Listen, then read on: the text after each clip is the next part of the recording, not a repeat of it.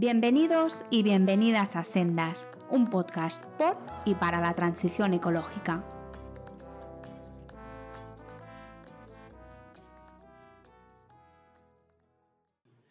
Buenos días, buenas tardes o buenas noches. Soy Pablo Rodríguez Ross y hoy en Sendas tenemos con nosotros a María Ruiz de Gopegui Aramburu.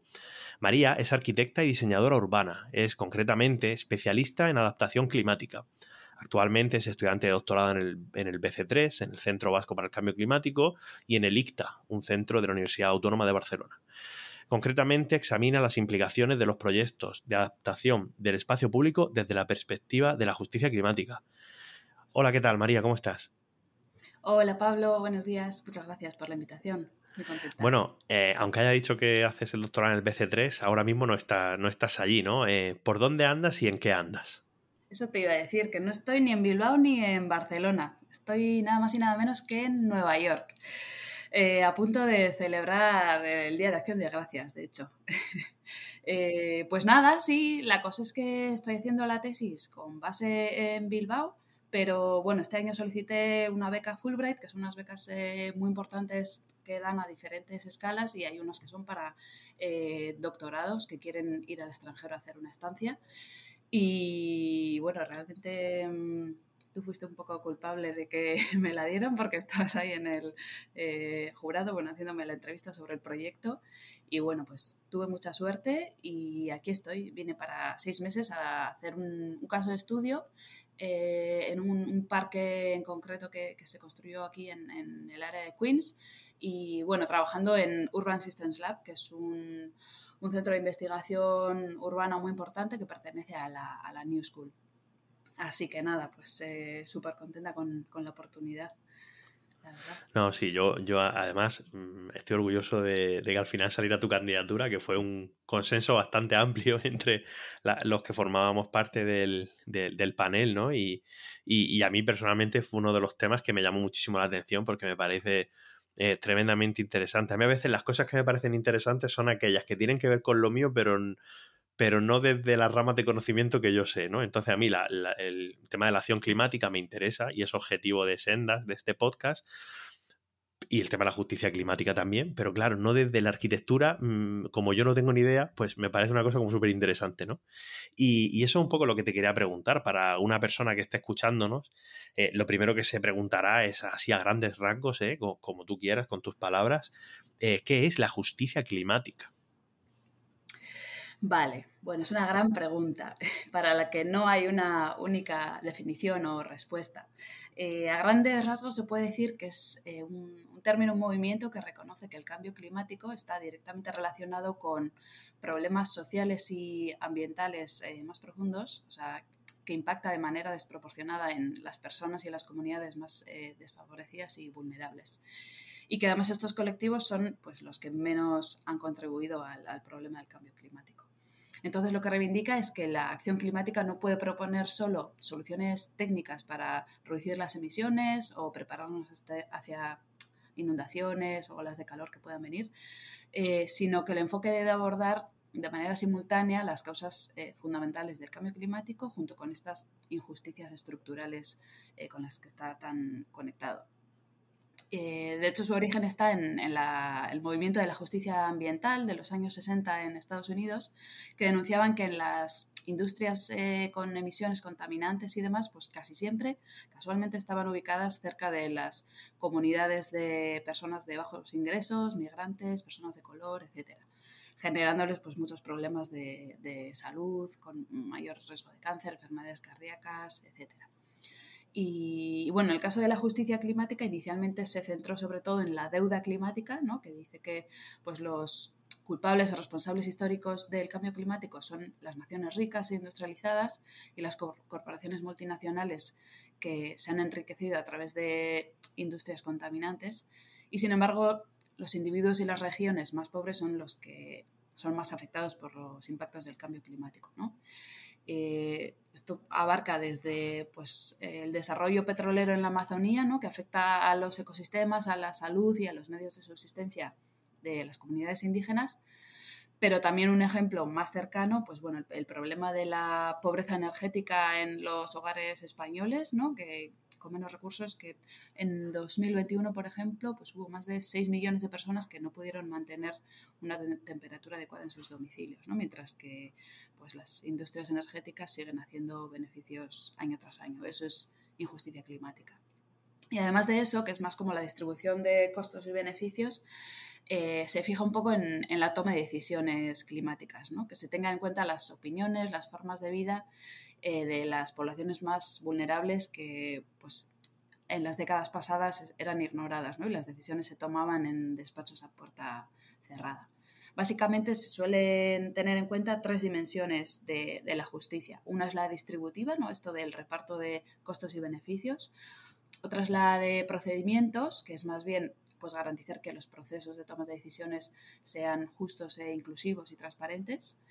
Y luego la de reconocimiento, que es pues, reconocer esas diferencias entre grupos en cómo experimentan el cambio climático y su derecho a expresar esas diferencias. ¿no? Y reconocer también el, la herencia histórica de desigualdades que dan lugar a las vulnerabilidades diferentes que hay hoy en día. Claro, es súper interesante y de hecho en Sendas ha salido ya en, varios episodios, ¿no? Que muchas veces cuando hablamos de temas de, relacionados con el cambio climático o con cualquier otro aspecto relacionado con el cambio global, eh, etcétera, muchas veces eh, intentamos como comparar entre países, ¿no? Se intenta comparar como este país con este, ¿no? Este lo hace mejor, este lo hace peor, este va a sufrir más impacto, este sufre menos. Y una idea que recurrentemente ha ido ya saliendo en sendas es que eh, ciertamente dentro de cada país hay también una diversidad enorme en cuanto a la, en cuanto a la justicia climática y se dan situaciones eh, verdaderamente serias, literalmente en tu propia ciudad. Dentro de cada ciudad también hay diferentes ciudades, ¿no? Por decirlo de alguna manera.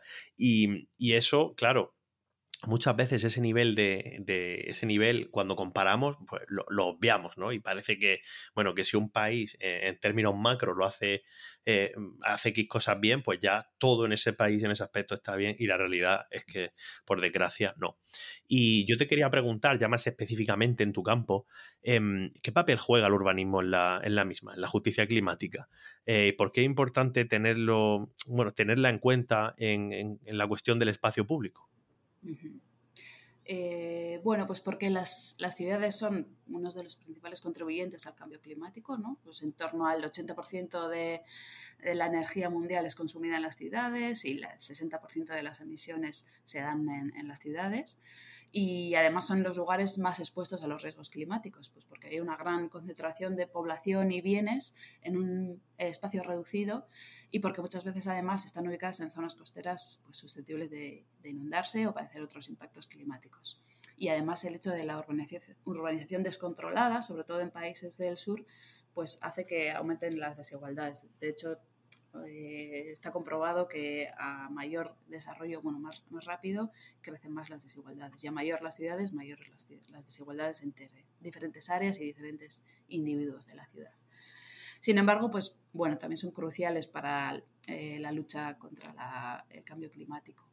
Eh, por esa misma concentración de personas, conocimiento, infraestructura, capital, servicios, son capaces de implementar soluciones y realizar cambios positivos de mucho impacto. Eh, como el cambio en el modelo energético, de movilidad, los usos del suelo, eh, el sistema de alimentación en las ciudades, etcétera, pues está eh, tiene un gran potencial para avanzar hacia la resiliencia climática. Y, y, además contribuir a todos esos retos sociales y ambientales. El espacio público pues históricamente ha cumplido un, papel de, reunión, incluso, incluso de eh, debate político, etcétera, y hoy en día, pues eh, una de las eh, principales maneras de afrontar el cambio climático, que es a través de soluciones verdes, etcétera, la gran mayoría se, implementan en el espacio público. Entonces, tiene un papel muy decisivo en este sentido. No, es, ciertamente interesante lo que comentas, porque cuando hablamos de las ciudades, concretamente, Em, siempre se habla, se enfoca mucho en cuanto a la acción climática, el papel que tienen las ciudades en cuanto a la mitigación, ¿no? Porque hay muchas em, emisiones, perdón, que, sí que es verdad que están concentradas en las ciudades. Por ejemplo, si pensamos en el transporte o pensamos en, las emisiones producidas por la calefacción, por este gasto energético, ¿no? De la climatización de los hogares. Eh, y hablamos muy poco, o yo creo que se habla muy poco, o sobre todo se difunde muy poco a la sociedad, la adaptación al cambio climático en las ciudades, ¿no? Cómo las ciudades se tienen que adaptar. Y te quería preguntar si puedes poner algún ejemplo que, tú conozcas o, cómo crees tú que esto debería de realizarse. Eh, claro, por un lado es importante reducir las emisiones, como has dicho, ¿no? La mitigación, pero a día de hoy ya estamos sufriendo los impactos del cambio climático, ¿no? Cada vez hay olas de calor más intensas y más largas, cada vez hay más eh, inundaciones en las eh, ciudades costeras, etc. Y, bueno, aunque hiciéramos un cambio radical a día de hoy, pues la tendencia que llevamos ya de todo el siglo pasado haría que seguiríamos sufriendo efectos del cambio climático en las siguientes décadas. Entonces, pues deberíamos prepararnos para esos eh, impactos actuales. Y cuanto antes actuemos, pues más eh, eficaces serán esas soluciones. Y, bueno, lo, bueno es que podemos aprovechar ese esfuerzo y esos eh, recursos que hace falta para repensar nuestro modelo de ciudad en general y el sistema de cómo funciona para que no solo sea resiliente climáticamente, sino que también sea inclusivo y asegure el, el bienestar de, los, de esos colectivos.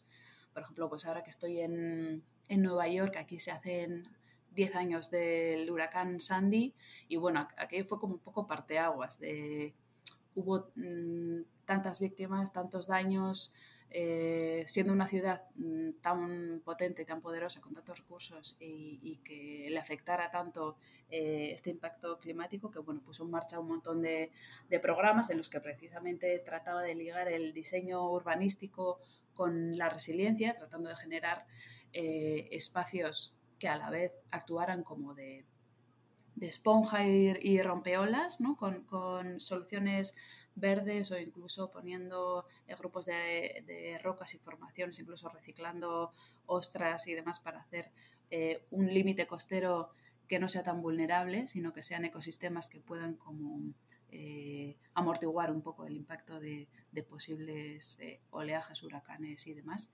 Y además, mm, pues brindando a la ciudad espacios verdes de estancia, de convivencia, de relajación, de juego, que, benefician en, muchas otras dimensiones a la población local. Sí, el tema del urbanismo, sobre todo en la costa, es ciertamente, a mí me parece ciertamente interesante porque yo, por ejemplo, que soy de la región de Murcia, ¿no? Pues a veces planteas que en algunos sitios, pues no se, no se debería poner un ladrillo más. Y tú dices, bueno, aquí yo que creo que no hay que poner un ladrillo más porque no coge. Y, eso a gente le, le, parece como, como mal, ¿no? Como, oye, ¿por qué no? Tampoco pasa nada, ¿no? Y es gracioso porque proponer no poner un ladrillo más en cuanto a la acción climática es una chorrada, porque lo que tendríamos que estar hablando es de quitar los ladrillos que ya hay, ¿no? Y, eh, o sea, no hay mucha gente sin incapaz. No toca salir de ahí, ¿no? Eh, claro, claro, lo que habría que hacer es empezar a quitar los que hay en muchos sitios. O sea, es decir, no, no es ya. Pero si simplemente plantea, oye, no seguir creciendo en este aspecto, ya a mucha gente le resulta eh, visceralmente ofensivo, ¿no? Y es como, bueno, sí, no sé, deberíamos de estar hablando ya de. de crecimiento, ¿no? Y que, sí, o lo que. Sí, y lo que, bueno, mucha gente lo habla, ¿no? Un plan de retirada, ¿no? Un plan de retirada de, un montón de infraestructuras. Una retirada de tiempo es una victoria, ¿no? Efectivamente, ¿no? Pues no, estamos todavía intentando discutir si se construye más en vez de si retiramos lo, que, lo que ya hay, que está donde no está y que eventualmente pues, va a acabar desapareciendo, ¿no? Así que, bueno, en fin, en esas estamos. Y luego hablando de, adaptación climática, ¿no? Me comentabas antes de, de, tener esta conversación que hay dos grandes grupos de acciones de adaptación climática, ¿no? Por un lado tenemos las técnicas o ingenieriles y por otro lado tenemos las socioinstitucionales. Socioinstitucionales, que no me salía. Em, ¿Cuál pesa más y qué consecuencias tiene esto?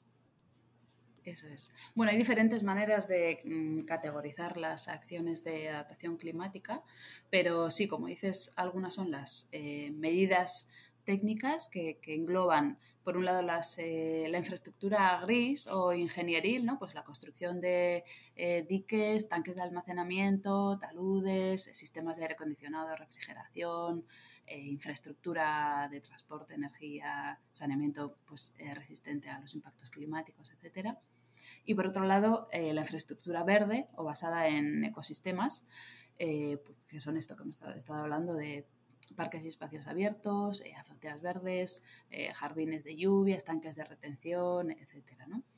Eh, en realidad, la división sería más clara entre esos tres. Por un lado, las grises, las verdes, y por otro lado las socioinstitucionales, que también se llaman blandas a veces, son medidas políticas, legales, sociales, de gestión y de financiación. Pues, por ejemplo, implementar leyes, reglamentos, códigos de protección de determinadas áreas que se consideran de riesgo, la educación climática, em, proyectos de gestión de riesgos de emergencias y desastres, impuestos y subvenciones según a qué actividades en la ciudad, eh, temas de ordenación del territorio, etc.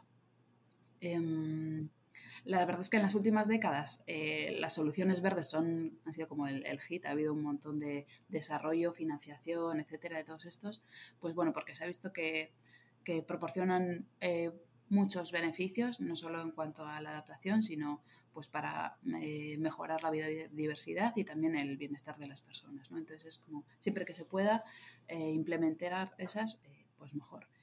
Pero bueno, al final lo que se trata es de cada, cada contexto y cada ciudad es un caso específico y, habría que, que valorar en cada caso qué tipo de acciones convienen más pero en general se reconoce que lo más efectivo es combinar la infraestructura gris, la verde y las soluciones socioinstitucionales para abordar de manera más integral los riesgos.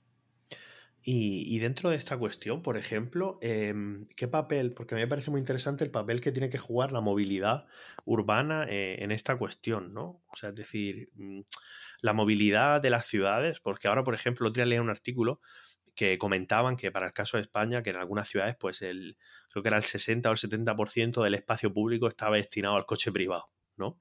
Y estamos hablando de espacio público y yo pienso, imaginemos que se quita el coche privado o se reduce muchísimo, eh, no sé si esto es divagar demasiado, pero ¿qué se podría hacer con todo ese espacio? Que no fuera construir más edificios, a ser posible. claro.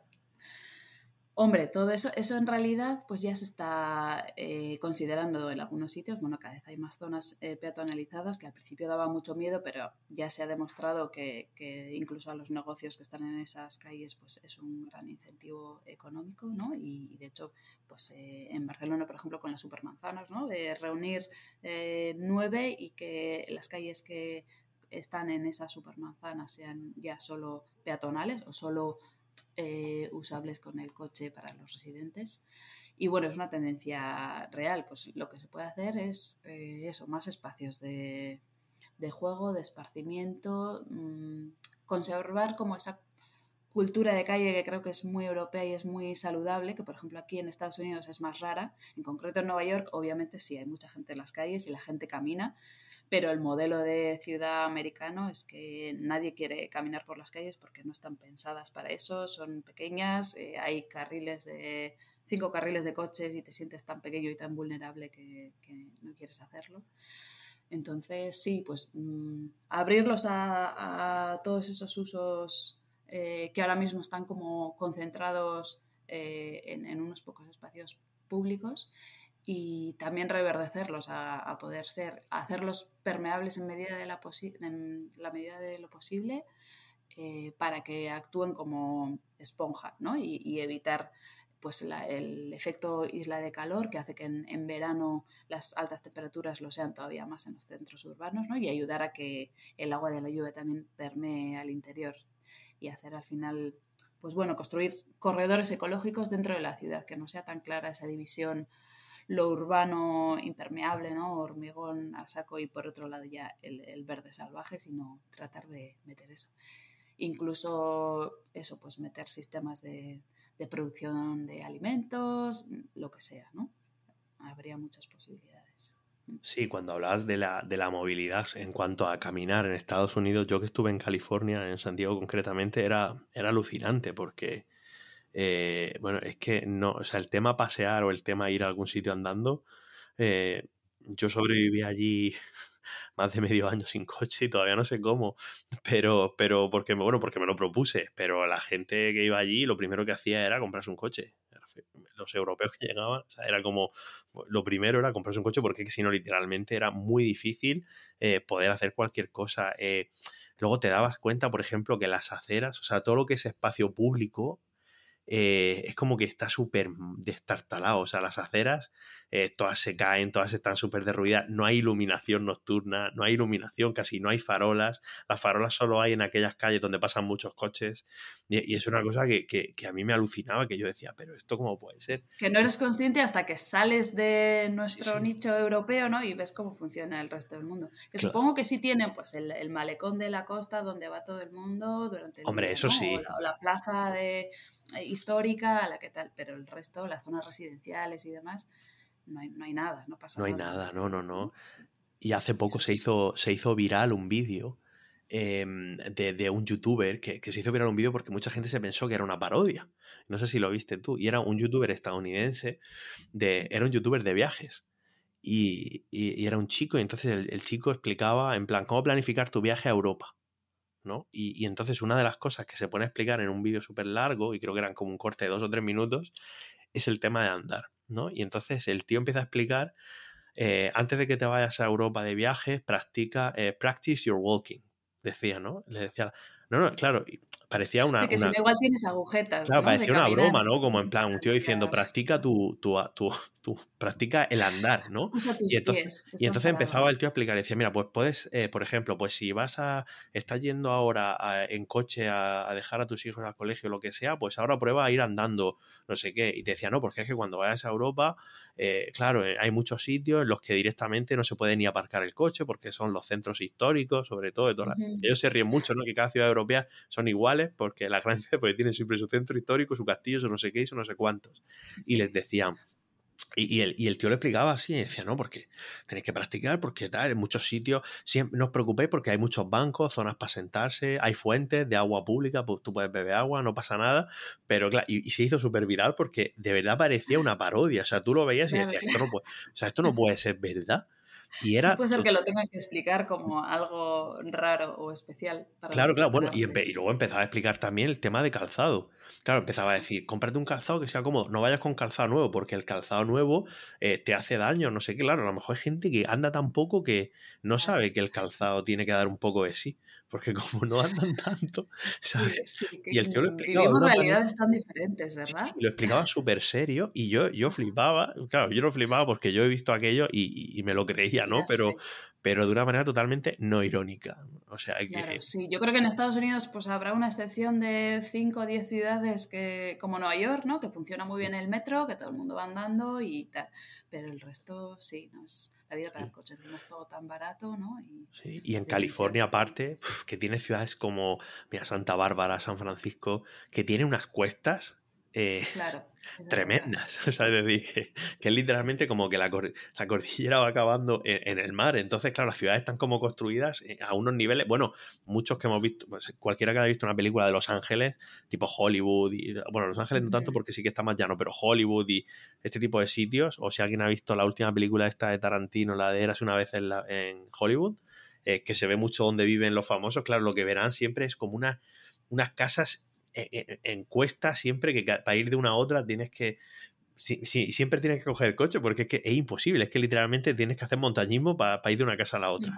Es una cosa súper súper Bueno, Bilbao también está, Pero aquí también estamos ahí en un bocho con las montañas, lo que pasa es que las dimensiones son menores, ¿no? Pero bueno, claro, el metro, ascensores públicos, tal cual también. Claro, y el tema son los servicios, que quiero decir que el problema que yo, yo percibí allí no era el hecho de, ah, aquí está una montaña, no, sino que no hay nada.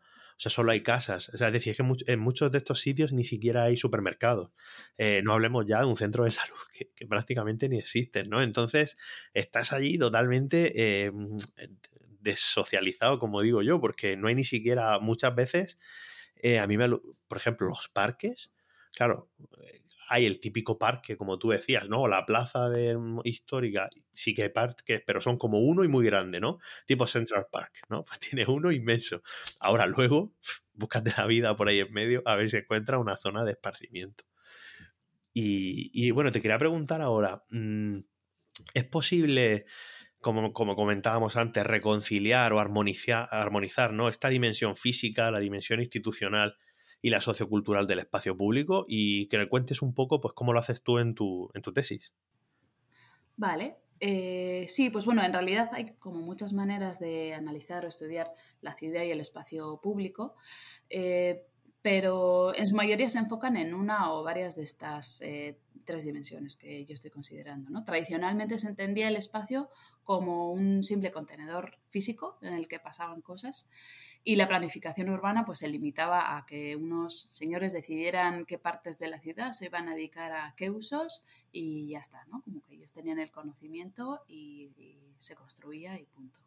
Y hoy sabemos que la forma en que se gestionan esos espacios urbanos es tan importante o más que la forma física que tengan. Y sabemos también que hay una relación pues, recíproca entre el espacio y las percepciones y actitudes sociales. ¿no? Pues un mismo espacio puede generar sensaciones y percepciones diferentes según el contexto cultural, las creencias, las experiencias propias de, cada persona. Eh, por ejemplo, en uno de los papers que estaba analizando en, en mi tesis, estudiaban el, espacio público y la sensación de seguridad en Estados Unidos y decían como, eh, bueno, pues para la población negra local que ha sido eh, pues tan eh, perseguida policialmente, etcétera, etcétera, un espacio amplio y abierto y con vistas es lo que les proporcionaba seguridad en el espacio público para saber quién anda por ahí. Y en cambio, pues la comunidad musulmana, en concreto las mujeres, se sentían más seguras en espacios más reducidos y más compartimentados, ¿no? más limitados. Eh, entonces, bueno, como la experiencia del espacio es súper subjetiva al final. Y, bueno, lo que hago en mi tesis es intentar estudiar la justicia climática analizando estas tres dimensiones del espacio público, que a la vez se relacionan un poco con, con las tres dimensiones de la justicia, la distribución, los procedimientos y el reconocimiento. Y entonces lo que vi es que pues desde la academia se, se afirma que estas tres dimensiones están muy estrechamente relacionadas entre sí. Por ejemplo, la accesibilidad pues puede evaluarse inicialmente eh, midiendo indicadores físicos como la distancia a los hogares o las barreras arquitectónicas del espacio público, etcétera pero que siempre tiene que complementarse con indicadores eh, relacionados con las percepciones y la identidad del, lugar, ¿no? Lo que hemos dicho antes de cuando un espacio eh, se siente atractivo y, para qué personas y en base a, qué. Eh, también basado un poco en, las experiencias pasadas, ¿no? pues, personas que hayan sentido impactos climáticos según en qué zonas costeras, por ejemplo, que ya eh, no se sientan seguros en ese tipo de espacios más adelante, etc. Y, bueno, y, por ejemplo, otro ejemplo era que en los procesos de, para que los procesos de diseño y gestión del espacio sean justos, pues primero habría que analizar el contexto sociocultural de las personas afectadas, ¿no? sus necesidades y sus capacidades, y luego integrarlas en la toma de decisiones y el funcionamiento institucional, ¿no? O sea, analizar esas percepciones socioculturales y luego integrarlas en lo institucional, que es el, el funcionamiento, la gestión de, de, ese espacio público y la ciudad en general. Entonces, los, los criterios que yo propongo, bueno, que son eh, síntesis de lo que he visto en la literatura y tal, eh, están enmarcados en diferentes áreas temáticas y Casi todos ellos contribuyen a la vez a, varias de estas eh, tres dimensiones. Lo que pasa es que en la vida real, eh, aunque la teoría la tenemos clara, pues no es fácil reconciliar estas tres áreas porque en la práctica las formas de gestión urbana están súper compartimentadas, trabajan en silos. ¿no? Pues por un lado el área de obras públicas que construye el parque, por otro lado, o el dique o lo que sea, por otro lado, eh, el área de sostenibilidad de una ciudad y por otro, los servicios sociales, ¿no? Por ejemplo. Y que además como humanos y más aún como sociedades y organismos institucionalizados en, en, ciudades, ¿no? Pues hay una inercia que hace muy complicado al final modificar la forma en que hacemos las cosas y la gobernanza de las ciudades y entonces hace falta pues mucha educación, sensibilización y apertura de mente en, la gente que toma las decisiones y también eh, pues colaboración a todos los niveles, desde las comunidades y los sectores más vulnerables hasta los despachos de toma de decisiones más importantes y más a largo plazo. Hmm. Eh, bueno, acaba la pregunta que me viene súper bien para enlazar con la siguiente, que es que, bueno, aquí hablamos siempre de transición ecológica, ¿no? Y es de lo que estamos hablando eh, eh, todo este rato. Yo te quería preguntar, así un poco como carta a los Reyes Magos o, en un mundo ideal, ¿qué es lo que crees tú que habría que hacer en el contexto de la transición ecológica para tener en cuenta todas estas cuestiones que has ido, que has ido comentando? O, por ejemplo, cosas que a ti te parezcan como sumamente fáciles, pero que no se hacen. O, y también cosas que, que, bueno, que serían ideales, pero son pues seguramente muy difíciles o muy complejas. Vale. Em, sí, bueno, o sea, a, modo de resumen, la cosa sería que, las acciones en el espacio público tienen que tener en cuenta pues, las condiciones climáticas actuales y futuras, pero también eh, la desigualdad y esas necesidades sociales más básicas, ¿no? Y estar al servicio de estas y no de otros intereses especulativos o políticos o lo que sea. Entonces, algo muy fácil para empezar es que los procesos de diseño eh, del espacio público o la ciudad en general sean súper transparentes y codiseñados con las partes más afectadas, ¿no? que permita a los habitantes eh, del sitio pues, decidir democráticamente sobre su pertenencia o no y qué, tipo de acción necesitan. ¿no? Pues informar desde el principio qué es lo que se quiere hacer, cómo, cuándo y dónde y, convocar a reuniones realmente eh, que tienen peso sobre, sobre las decisiones finales que se vayan a tener y que realmente mm, no, se, no se hagan cosas a puerta cerrada, sino que sean procesos que desde el inicio todo el mundo esté enterado en lo que va a pasar y tenga voz y, eh, poder de decisión real. ¿no?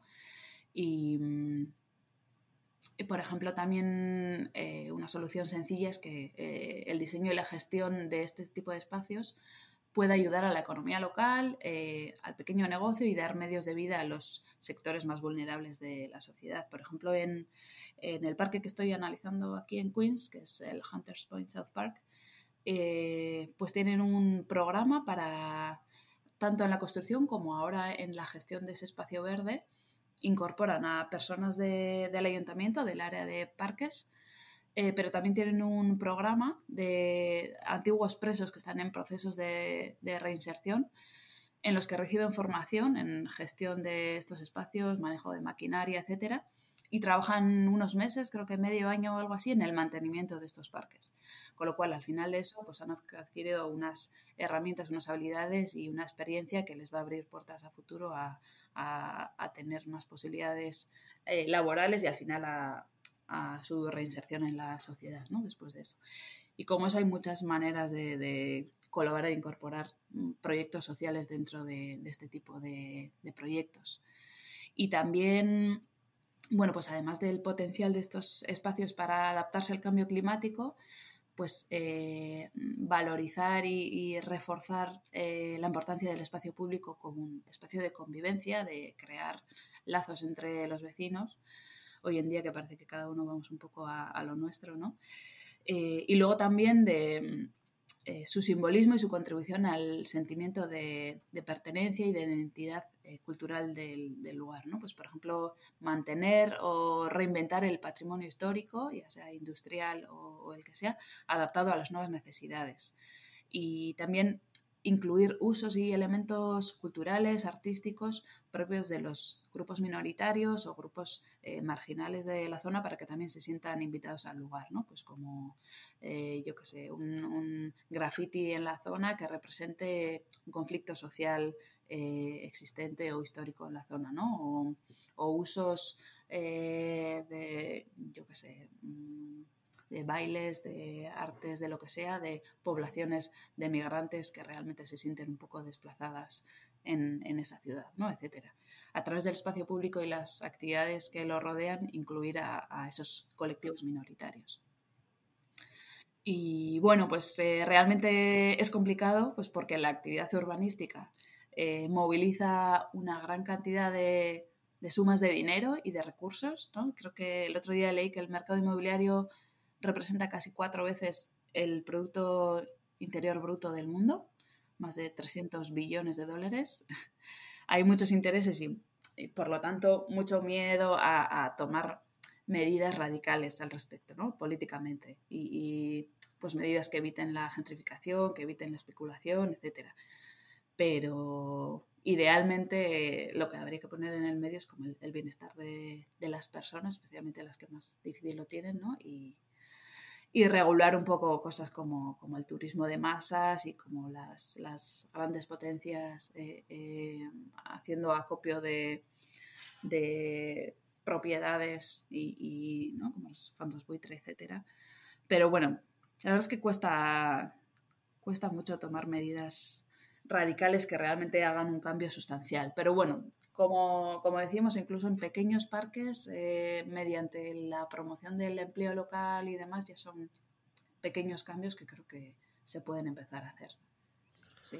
Qué interesante. Y, ya, bueno, para ir acabando, eh, no sé si tienes por ahí alguna recomendación, ya sea un evento, una página web, un libro, lo que sea, o simplemente a la gente decirle que se fije eh, cuando vaya andando por la calle en según qué cosas, lo que a ti te apetezca. Yo voy a recomendar un libro que se llama eh, Islas del Abandono, La vida en los paisajes posthumanos que va un poco de, de mucho, de, bueno, como el propio subtítulo indica, de lugares en donde eh, habitaba el ser humano, pero de repente ya no habita por temas ambientales o por temas económicos, que a lo mejor hay una zona que era minera y de repente ya no lo es, y explica desde el punto de vista urbanístico y arquitectónico, pues cómo son esos, esos lugares abandonados en que se han convertido, ¿no? Y es bastante, es bastante interesante y, muchas veces bastante gracioso. Así que, ¿qué recomiendas tú? Pues había pensado, bueno, un, documental que me gustó mucho, no, es actual, es del 2015, pero que habla en clave positiva de, futuros eh, deseables, ¿no? Eh, se llama Mañana y es una especie de un viaje por el mundo buscando personas y proyectos que tienen ideas innovadoras para hacer frente al cambio climático, así como cae yo creo que es muy necesario. Es que también eh, estoy con unas amigas que hemos presentado hace poco en un festival de urbanismo una idea sobre la futurofobia y cómo la inacción climática está ligada con esta crisis sistémica que vivimos, que estamos paralizados porque no conseguimos visualizar el futuro. ¿no? Entonces yo creo que hace falta un poco de input positivo para ver las cosas de otra manera y organizarnos y, pensar qué se puede hacer. Entonces este documental eh, va un poco en ese sentido. Em, también hay otro libro que es una colección de ensayos y poesía que se llama en inglés eh, All We Can Save, Truth, Courage and Solutions for the Climate Crisis, eh, editado por Ayana Elizabeth Johnson y Catherine Wilkinson. Y después hay un, libro bastante bueno que liga, bueno, eh, pues la crítica socioecológica desde, eh, desde una perspectiva un poco ecofeminista, ¿no? se llama Woman Right Political Ecology, de Ariel Salet.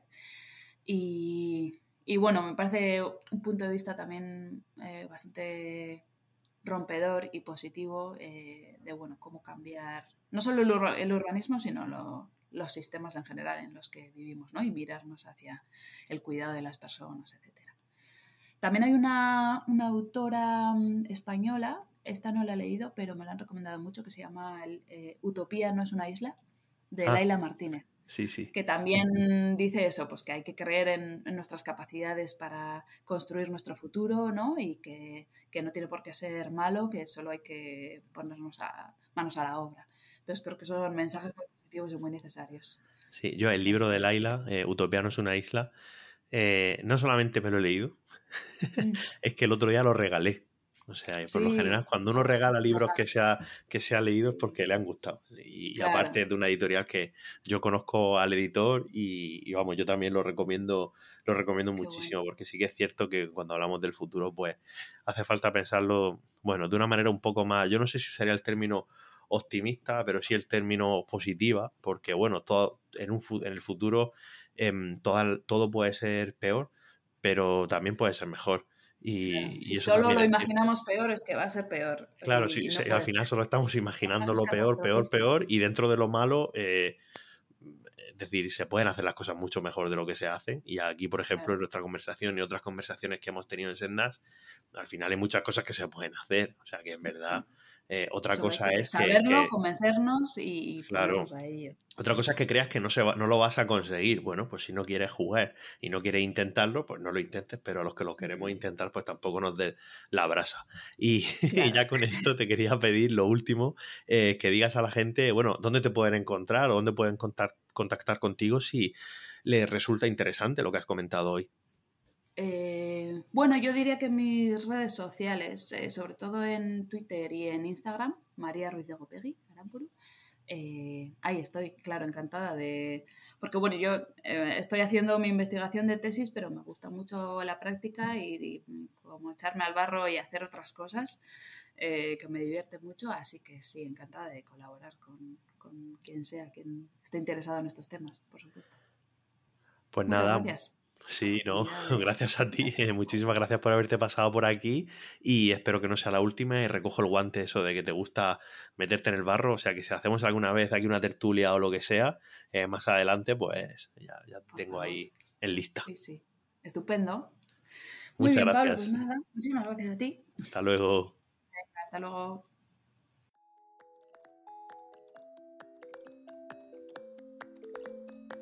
Ya puedes escuchar Sendas en las principales plataformas de podcast y no olvides seguirnos en arroba sendaspodcast en Twitter e Instagram.